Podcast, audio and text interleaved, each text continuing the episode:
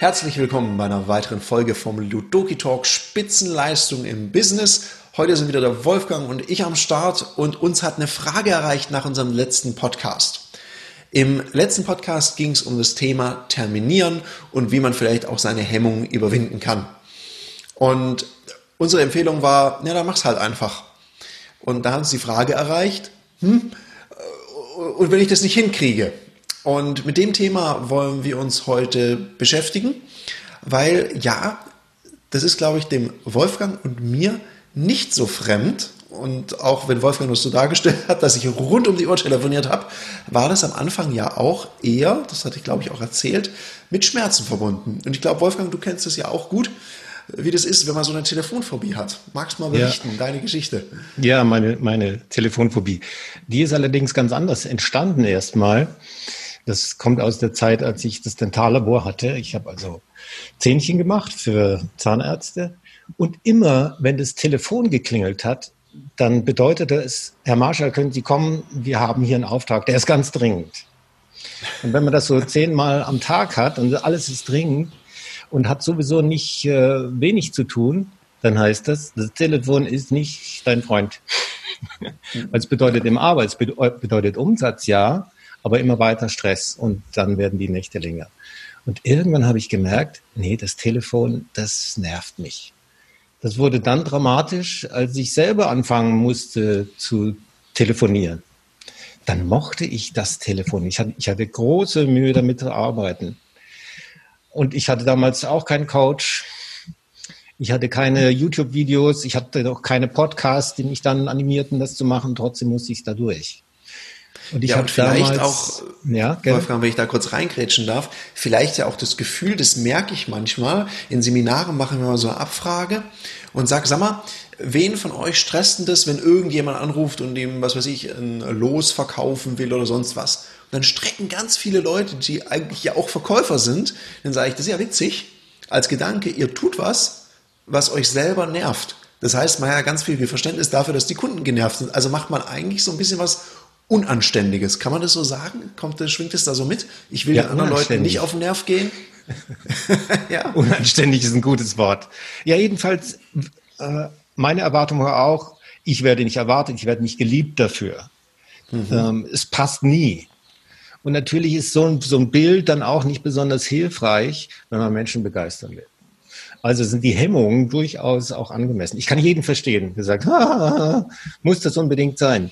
Ähm, auf der anderen Seite ist es ja so, hm, dieses Telefon, dieses kleine Apparätchen, die heute so elegant sind, die helfen uns einfach, unseren Job gut zu machen und Geld zu verdienen. Also macht schon Sinn, das zu lernen, erstens die eigenen Hemmungen zu überwinden und vielleicht sogar zu wandeln in ja was richtig kraftvolles, sodass die Leute, die normalerweise angerufen werden, hassen, dass die hinterher sagen, ach, wissen Sie, das war jetzt wirklich ganz nett. Ähm, ich melde mich gleich nochmal. Mhm. Und ich meine, ja, da, da ist natürlich was dran, es, es zu wandeln und dann richtig gut zu machen. Es kann ja auch eine Quelle für Motivation sein. Ja, ich, was nervt mich? An denen, die mich da so anrufen und stören, wie könnte ich es besser machen? Also das kann ja auch ein Ansporn sein. Das ist ja dann ein Lernprozess. Aber bevor ich das mache, ich muss ja dann schon unterwegs sein. Und mhm. die erste Hürde ist ja tatsächlich, diese eigenen Blockaden mal ein Stück weit zu überwinden, aus der Komfortzone zu gehen. Und ich glaube, genau dann braucht es jemanden, der einem dabei hilft. So wie unser Kandidat, der uns gerade angefragt hat. Wenn man einen Coach hat, ja, dann ist es einfach. Wenn man keinen hat, braucht es eine Alternative. Und darüber wollen wir reden. Also, wir haben gerade auch ein Buch zitiert. Coach dich selbst, sonst coacht dich keiner. ja. Stimmt, ja. Ja, aber, aber manchmal ist es ja so, äh, genau, man braucht ja Werkzeuge dafür. Und wie mache ich das jetzt? Ich meine, manche sagen einfach, komm, jetzt stell dich so an und mach's einfach. Aber ich glaube, die haben nicht eine richtige Blockade.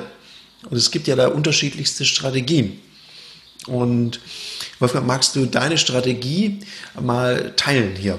Weil die ist ja auch sehr strukturiert. Ich kann meine nachher auch mal sagen, die ist ein bisschen wilder.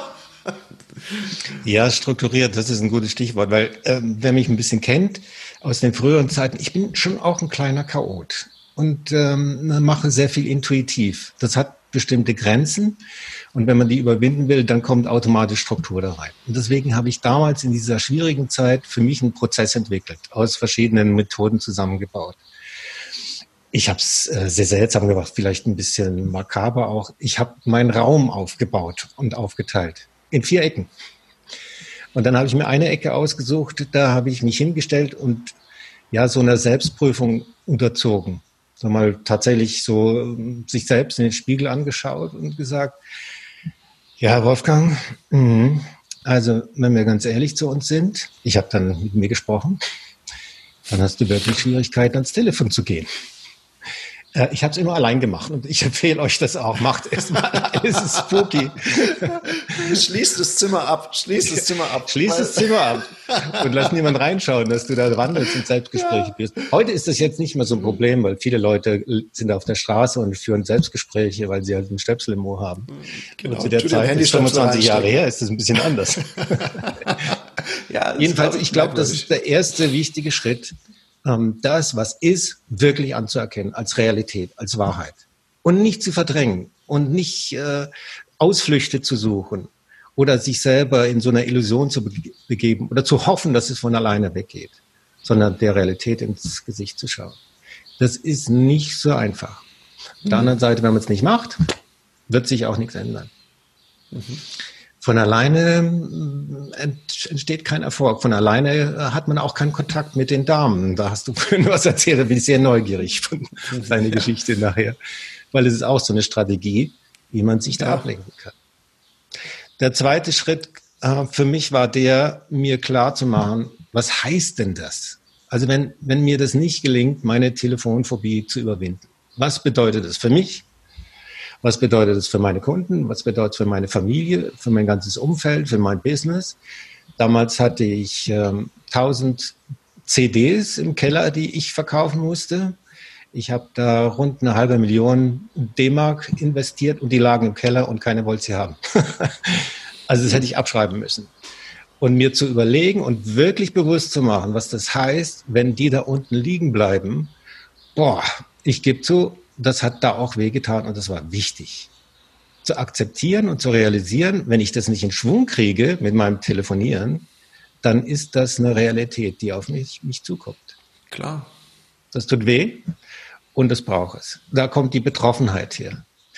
Die nächste Ecke, die war jetzt dafür vorgesehen, mal die ganz andere Richtung anzuschauen und sich zu überlegen, hm, ich weiß noch nicht, wie ich das schaffen könnte. Aber wenn ich das schaffe, wenn es mir gelingt, das irgendwie hinzukriegen, zu telefonieren, die Leute dafür zu begeistern, die nutzen das, die werden so erfolgreich, wie ich mir das vorstelle, in meinen kühnsten Träumen. Was ermöglicht mir denn das? Was ist dadurch möglich für mein Business, für meine Familie, für meinen Geldbeutel, für alle anderen? Und das ist sehr interessant, weil das ist eine total andere Welt. Aus dieser Quelle stammt dann auch äh, Motivation und Inspiration, Ideen. Da kommen dann auch die Lösungsfantasien ins Spiel. Ich möchte daran erinnern, in der, in der Verhaltenspsychologie gibt es einen schönen Wort, das Satz, der lautet, man kann jedes Problem lösen, wenn man sich das Problem bewusst macht. Deswegen braucht es auch diesen Schrottschritt, ja, den Schrott vorher, den, den Schrott Schritt vorher. vorher wirklich das Problem in allen Einzelheiten und den Konsequenzen auseinanderzulegen, weil da steckt ja auch die Lösung drin. Mhm. So, wenn dann die Energie groß genug ist, also die Inspiration, die Bereitschaft, die Lust, die Freude, in die andere Richtung zu gehen, dann kommt der vierte Schritt, das ist einer von den schwersten, nämlich zu entscheiden. Entscheiden, was mache ich denn jetzt? Lasse ich so laufen wie bisher? Mache ich den Klemmer, wenn es ans Telefonieren geht? Oder probiere ich etwas Neues aus, solange bis es funktioniert? Und es braucht eine sehr, sehr straight Entscheidung. Ein Ja oder ein Nein. Nichts dazwischen. Nicht so, ich probiere mal aus, mal sehen. Das funktioniert da gar nicht. Ein klares Commitment, das gehört in die vierte Ecke und da gehört auch rein, das ist mein Tipp, drei Aktionen, die man jetzt sofort macht. Ihr hört vielleicht, da ist noch nicht eine Lösung drin, sondern Aktion, ausprobieren, experimentieren ist da angesagt. Wenn diese ersten drei Aktionen gemacht sind, dann hat sich das schon verändert. Und das war auch meine Erfahrung. Weil, obwohl ich hunderte Mal vorher telefoniert habe, alle mit Hemmung, die waren alle für den Eimer, fing es da an zu funktionieren. Und das kann man sich vorstellen, wenn etwas, was lange nicht funktioniert hat, plötzlich gelingt, dann erhöht es die Motivation, die Inspiration, die Lust und Leidenschaft, da weiterzumachen. Und das war quasi der Game Changer in meiner Art zu telefonieren. Mhm. Letzter Satz dazu. Es war dann extrem erfolgreich und deswegen glaube ich, ähm, habe ich auch heute die Befugnis, andere Menschen das Telefonieren nahezubringen. Ja, und ich glaube, was du ja beschreibst, ist vor allem, der letzte Punkt ist, glaube ich, für mich der, mit der wichtigste, klar, bewusst machen und alles. Und wenn man mit Leuten darüber redet, wir, machen, wir bieten ja sowas, so ein Art Modell auch in so einer kollegialen Beratung, in so einem Co-Teaching an von Teilnehmern. Und wenn man die Leute dann fragt, ja, woran liegt's oder was denkst du, was könnte so ein erster Schritt sein in die Richtung, da haben die Leute ja meistens eine Idee. Und ich glaube, an der Idee scheitert es ja selten, sondern tatsächlich das, was du gesagt hast, und darum unterstreiche ich das noch, ich weiß nicht wie oft, das Tun, also in die Aktion kommen, also wirklich, was mache ich jetzt als nächstes? Ich meine, es ist übrigens auch legitim zu sagen, ich hole mir mal Hilfe dazu.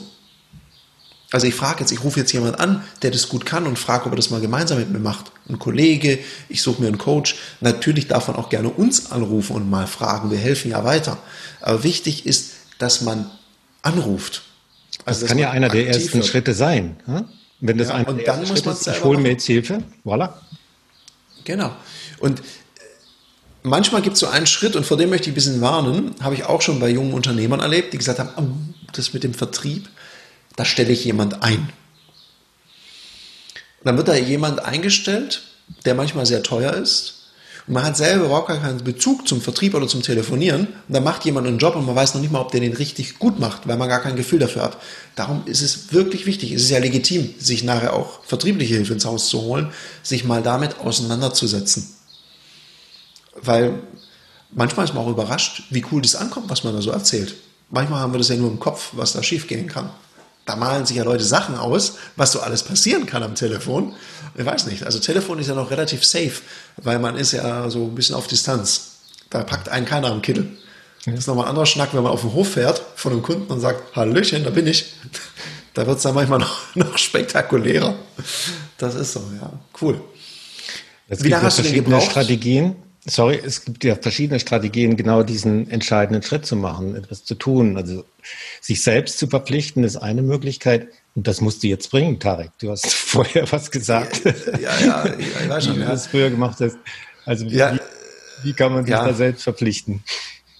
Also ich bin ja jemand, ich mag so walk the talk. Also ich mag Menschen, die auch das machen, was sie sagen und nicht einfach nur Dampf plaudern. Und ich will auf gar keinen Fall in diese Kategorie reinkommen, hey, der verspricht was, was er nicht macht. Und darum, ich habe dir vorhin das Beispiel erzählt, ich, man mag das kaum glauben, ich war ja früher so eher ein bisschen schüchtern. Und sonst hatte ich immer eine freche Klappe, aber wenn es wirklich ernst wurde, dann war ich schüchtern. Und wenn ich dann halt so in meiner Sturm- und Drangphase so bis über beide Ohren verknallt war, dann wusste das ja manchmal die Dame meines Herzens nicht. Dann dachte ich, ja, irgendwann muss ich es ihr sagen, weil sonst geht es ja da irgendwie nicht weiter. Und ich habe mir immer überlegt, ah, was könnte passieren? Und, oh, und ja, vielleicht findet ihr das albern oder wie auch immer. Und da habe ich Folgendes gemacht. Ich habe ganz vielen von meinen Kumpels erzählt, ja, dann und dann bin ich mit der zum Essen verabredet und dann sage ich es ihr. Und das mache ich auf jeden Fall und habe das so vielen Leuten erzählt, dass ich ja genau wusste, wenn samstags das Date war, spätestens am Sonntag oder am Montag werde ich gefragt, und wie war's? Und da wollte ich auf gar keinen Fall sagen, ich habe es nicht gemacht. Also ich habe mir echt so die Alternative weggenommen, weil ich es einfach rumerzählt habe. Und ich glaube, einmal war es ganz krass, da habe ich den Kellner mit eingespannt, der sollte nach dem Hauptgang, egal was passiert, so habe ich es ihm auch gesagt, den Brief überreichen auf so einem Tablett. Ich habe da noch ein paar Sachen drumherum gebaut. Und ich meine, es konnte wirklich nicht schlimmer kommen, weil an dem Tag in dem Restaurant war eine chinesische Großfamilie rechts gegenüber und ein Kumpel von mir mit seinen Eltern beim Abendessen, die das alle, alle mitgekriegt haben. Meine Herren, ich saß da und dachte nur, wie wäre das jetzt eigentlich, wenn der Blitze nicht einschlägt, wäre es dann leichter. Es gab ein Happy End, das kann man, das kann man dazu sagen, aber ich habe mich da massiv unter Druck gesetzt. Das mag jetzt nicht für jeden was sein, weil so Druck kann auch massiv Gegendruck erzeugen. Aber für mich war das ganz genau richtig, alle Brücken hinter mir abreißen, dass es nur noch vorwärts geht. Das war eine probate Strategie, um ins Tun zu kommen. Ja, vielleicht geht es ja nicht immer darum, die Dame des Herzens zu gewinnen.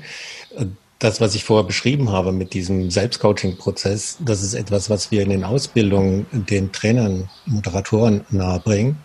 Und ich schilder immer so den Prinzip, das Prinzip, wenn es dann tatsächlich um ein 1 zu 1 Coaching geht und demonstriere das von der Gruppe. Da sitzen dann also ein Dutzend Leuten außenrum und vorne mit mir auf der Bühne sitzt dann der Freiwillige oder die Freiwillige und ich begleite die Person durch den Prozess durch. Und dann sind wir in dieser vierten Phase, wo es um die Verbindlichkeit geht.